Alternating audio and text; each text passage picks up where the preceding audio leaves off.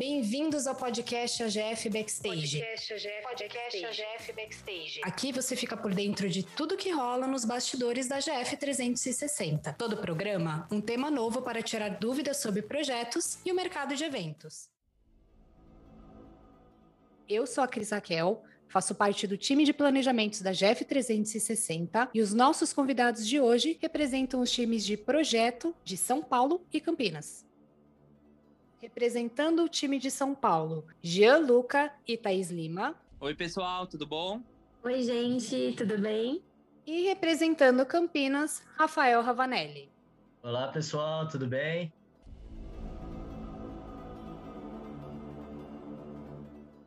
Bom, gente, no programa de hoje nós vamos falar sobre o backstage do backstage. Então, eu queria começar com essa dúvida que eu acho que é de boa parte das pessoas sobre quantos coordenadores trabalham em um baile. Conta pra gente, Gi. Então, Cris, é uma variação aí de coordenadores, porque depende muito do espaço e qual local vai ser o evento, né? Então, a gente trabalharia entre 10 a 10 a 20 coordenadores, tá? Depende muito. Se a gente tiver, se a gente estiver falando de um pavilhão, de uma coisa bem grande, aí a gente trabalha de 20, é, no mínimo 20 coordenadores, porque cada coordenador representa uma área, né? Um da limpeza, um do segurança, um que cuida do palco, da portaria e assim por diante. Perfeito. E Rafa, você segue esse critério também? Como funciona aí em Campinas? Sim, Cris, também a gente segue esse, esse mesmo padrão aí que, que o Jean passou aí para a gente agora. É, depende muito do tamanho do baile também, né? Não só do, do local, mas também o tamanho. Então, é, quanto mais pessoas envolvidas ali na, na formatura, mais gente a gente tem que ter nesse backstage aí, para que tudo saia de, de perfeita maneira aí, tanto em bar, buffet, palco, é, portaria. Então, a gente segue também essa, essa, esses mesmos números aí. Bacana. E, gente, eu queria entender com vocês como é feita essa divisão dos cargos de coordenação. Eu acho que a Thaís, nessa, ela consegue ajudar a gente, né, Tá? Sim, vamos lá. Então, é, a divisão é feita antes do baile. É, na verdade, nós já temos alguns coordenadores que trabalham é, em bailes seguidos, então a gente já conhece mais ou menos o perfil dos nossos coordenadores. É, e os perfis que se adequam mais a uma área, a gente aloca naquela área, e assim vai indo. Legal. E essa contratação, gente, ela é terceirizada, ela é interna? Como que funciona tanto em São Paulo quanto em Campinas? Em São Paulo, falando por São Paulo, as nossas equipes internas de trabalho, tanto de produção, planejamento e até mesmo equipe financeira, todo mundo que é da sede pode trabalhar nos nossos bailes se eles tiverem, né, tipo, já conhecimento da área. Senão eles trabalham como uma sombra. Então tem um representante, um coordenador, e ele fica ao lado olhando tudo e verificando para na próximo baile é, poder fazer a coordenação. Isso falando de São Paulo, né? Só que a gente também tem terceirizados quando a gente tem uma demanda grande de bailes e não tem como colocar todo mundo. Né? Falando isso, falando assim, no geral. Só a nossa equipe de comercial que eles não podem trabalhar nos nossos bailes porque eles já trabalham na parte de relacionamento. Bacana. E, e... Pode falar, tá? E mesmo terceirizados, são pessoas que já trabalham é, com eventos, que já coordenam áreas também, enfim, são pessoas que também têm o conhecimento. Certo, e essas pessoas, elas recebem treinamento?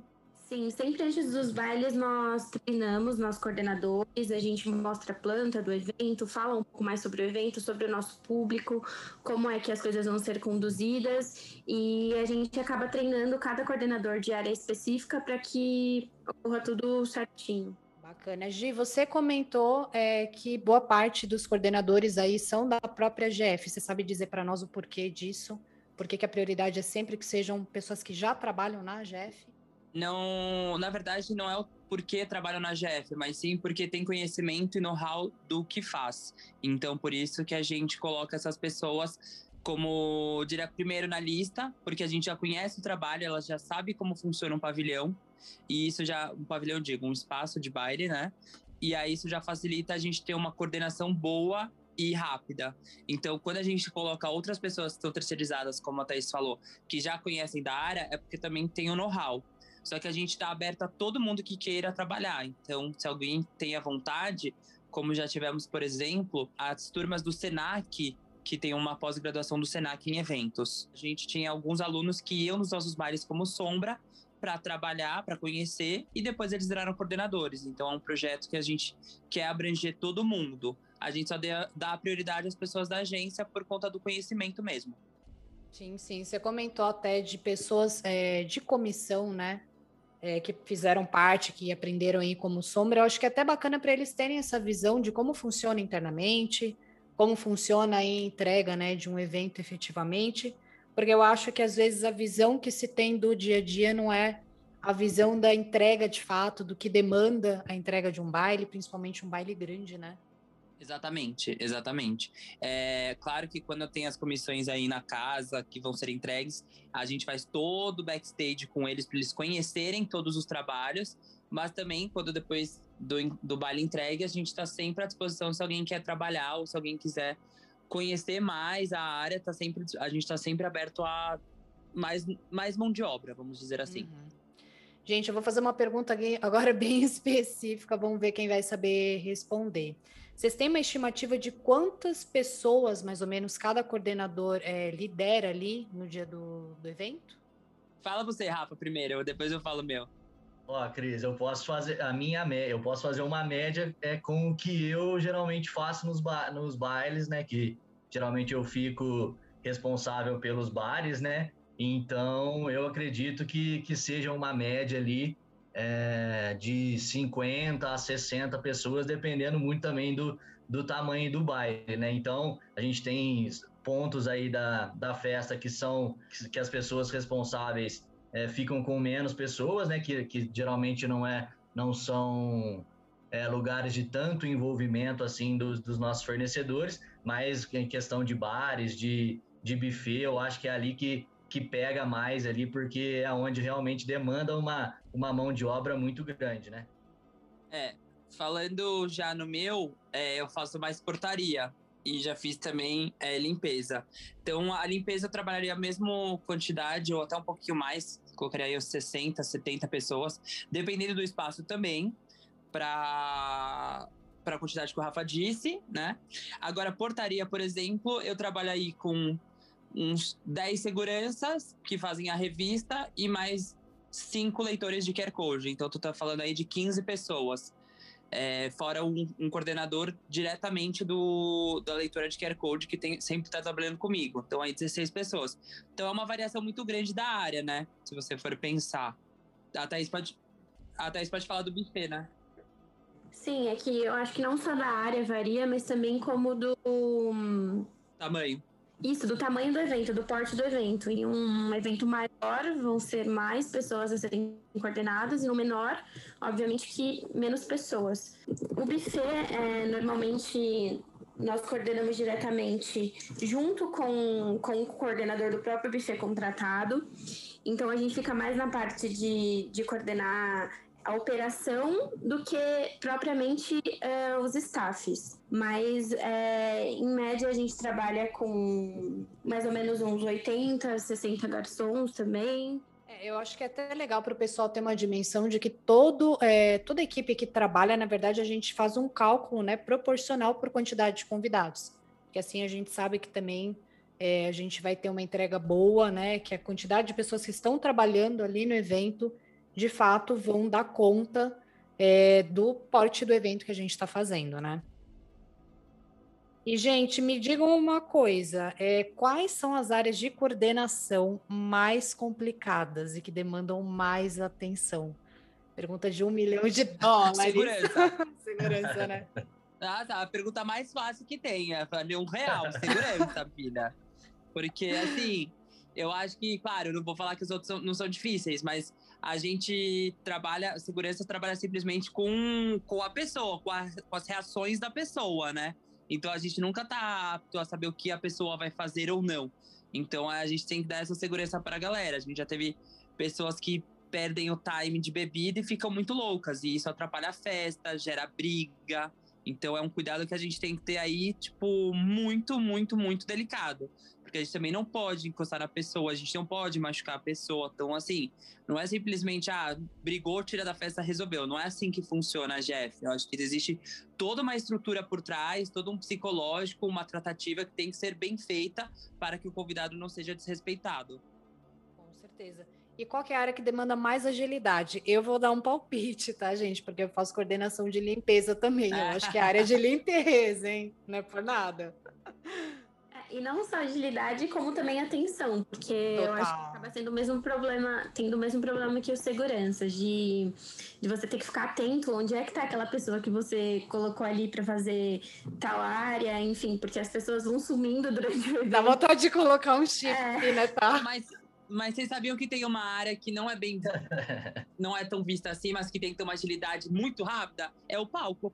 Porque Nossa, se você for pensar e a atração ela não tiver no palco e a gente tiver um silêncio na festa ou muito tempo de DJ, isso faz com que a galera comece a, a ficar desmotivada, né? Então, querendo ou não, Sim. o palco ele trabalha com a emoção das pessoas, né? Com as sensações. Então, se você demanda muito tempo de espera, isso faz com que a galera comece a ficar chateada, não chateada, mas é desmotivada, vamos dizer assim. Então é uma é, agilidade... fica aquele silêncio, né, na festa. Dá para perceber que tem alguma coisa errada, né? É, eu, eu acho que o baile ele é uma ele é um grande quebra-cabeça, né? Porque se você tirar qualquer uma das áreas que você der uma tiradinha ali de uma das peças, vai, vai acabar sobrecarregando alguma, vai acabar é, fazendo com que as pessoas desgostem de uma outra coisa. Então, eu acho que todas as partes são de extrema importância, lógico que, que tem é, as áreas ali que precisam de mais atenção, precisam de um cuidado maior, como essas que o Gi falou aí, principalmente essas que tratam de, de relações interpessoais aí, né?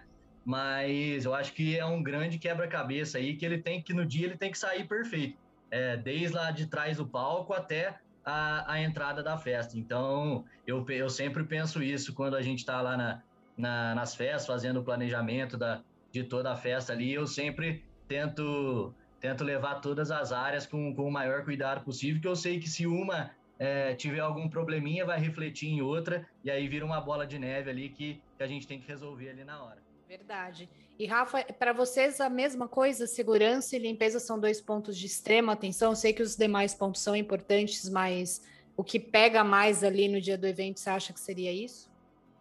certeza, Cris. A segurança é, é complicado, né? Como o Gi falou aí, nossa, é muito difícil você prever o que uma pessoa vai fazer, ainda mais é, aquelas que exageram um pouquinho ali no, no álcool, né? Com todo o open bar que a gente sempre tem disponível, sempre vai ter esse problema. E a limpeza, claro que a gente tenta deixar o salão sempre é, 99,9% limpo aí, porque as pessoas é, fazem adesão, que geralmente é uma grana que é investida, né? Então a gente é, a gente se coloca no lugar ali do, do convidado que, que quer uma, um ambiente limpo, um ambiente é o mais, o mais limpo ali possível, né? Então, com certeza, acho que são duas áreas que, que tem que ter total atenção mesmo do início ao fim.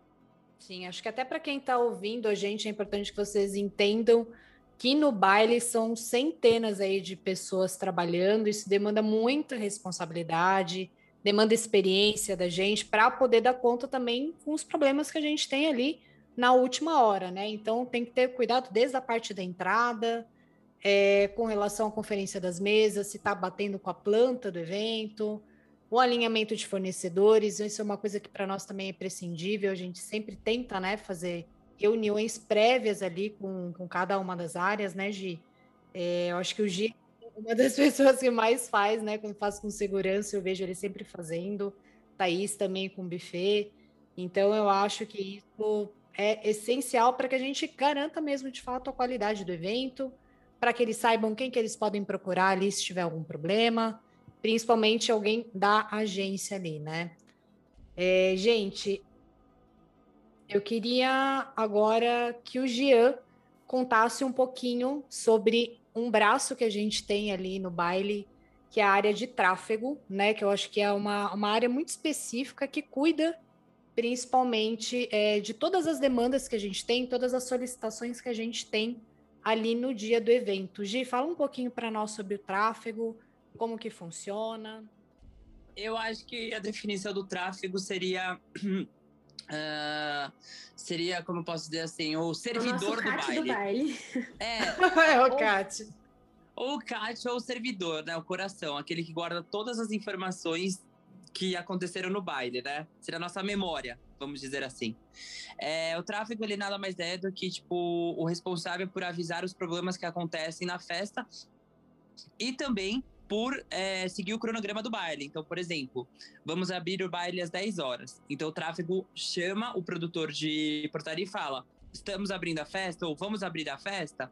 E aí o coordenador de portaria responde: sim, vamos abrir agora. Então, nada mais é que ele controla o cronograma da festa para deixar tudo no horário como a gente já tinha programado e também é aquela, aquela ponte que vai intermediando os problemas que acontecem durante a festa. Uma briga, ele chama o produtor de, de segurança.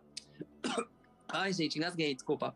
É, uma sujeira no local errado ou um copo quebrado, ele chama o coordenador de limpeza. E o buffet, ele controla também essa o buffet, o palco, ele controla mais os horários, né? Porque a gente explica um pouco, Thaís, a questão do buffet, a questão dos horários, por favor. Aqui no buffet a gente trabalha com cronograma, né? Que, que abrange horário de jantar, horário de sobremesa, horário de ilhas com, com comidas específicas, enfim.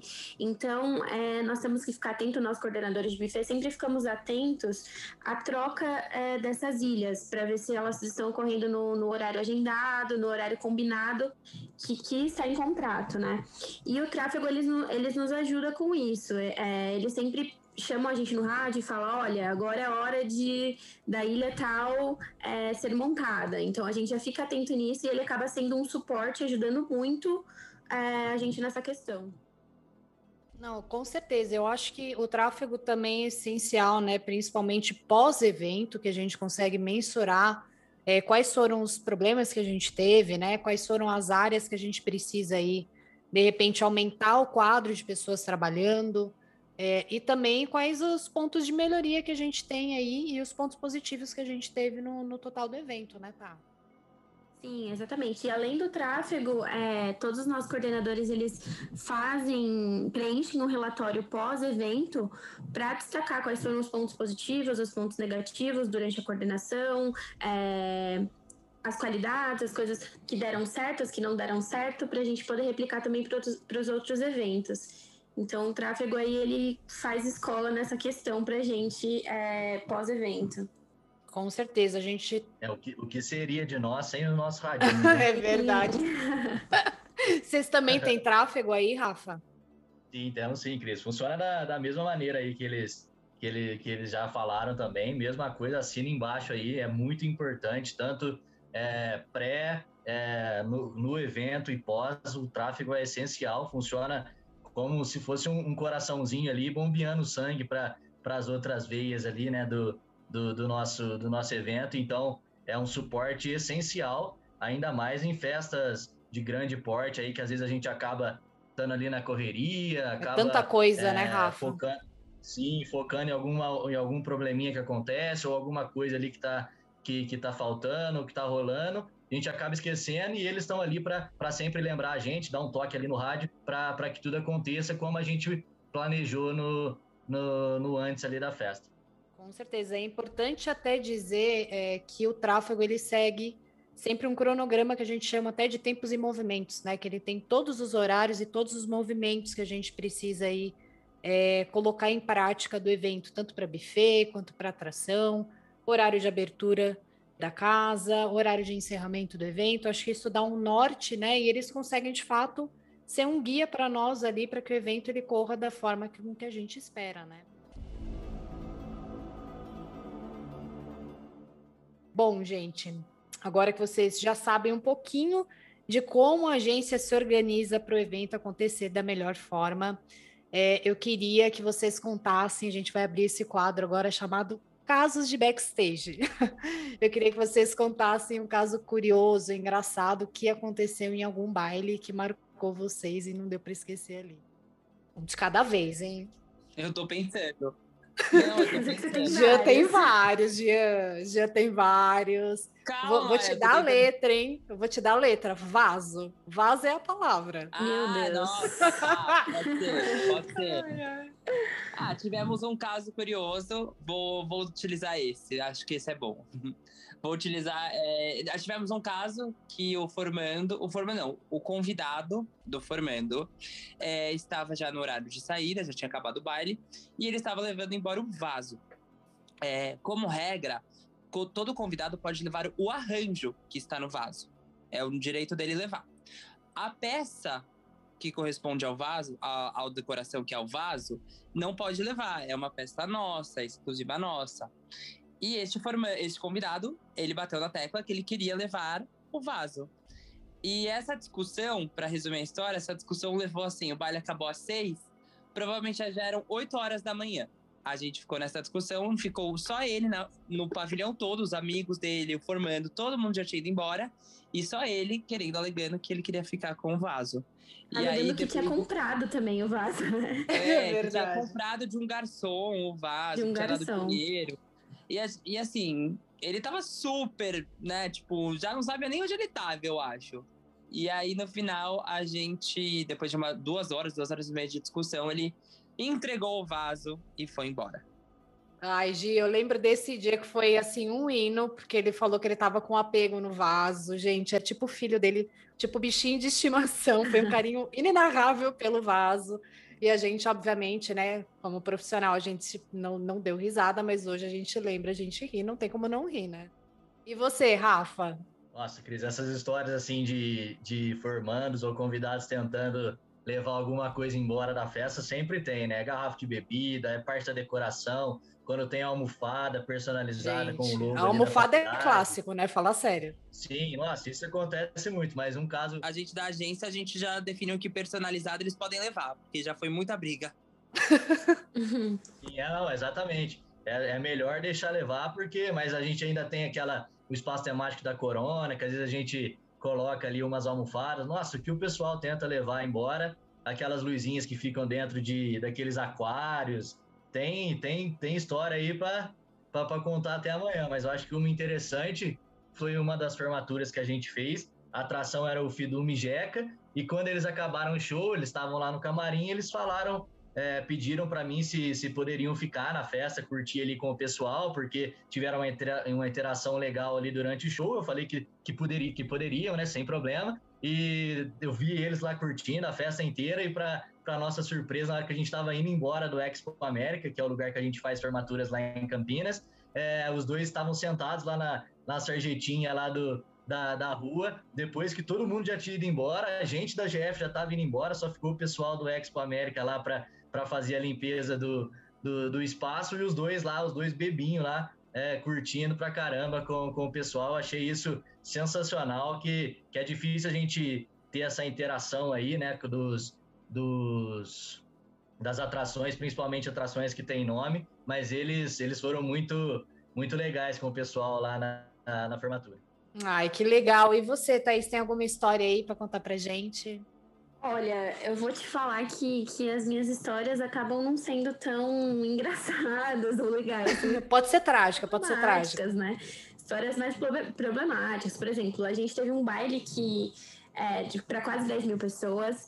E o número de staffs no, no buffet desse baile foi mais ou menos umas 500 pessoas, contando com garçom, é, pessoal, da cozinha, pessoal da cozinha, enfim, muita gente envolvida. E vira e mexe, a gente pega ali um garçom bêbado, né? É, assim, a gente olha o garçom mais bêbado que o próprio formando. Enfim, são histórias mas que depois acaba sendo engraçado, porque você pensa, meu Deus, eu não, não acredito que isso aconteceu. Mas olha, eu vou te confessar que eu tô morrendo de saudade de passar essas coisas nos bailes, viu? Esses perrengues, né? É aquele famoso Sim. meme. Só acredito vendo. Eu vendo, eu não acredito. É isso. Sim, isso mesmo. Gente, eu queria agradecer vocês por terem disponibilizado o tempo de vocês para participar desse podcast. E para você que está ouvindo a gente, você pode conferir mais conteúdos nas redes sociais da AGF 360 e no canal do YouTube tem vídeos também completos sobre cada tema que a gente vai abordar.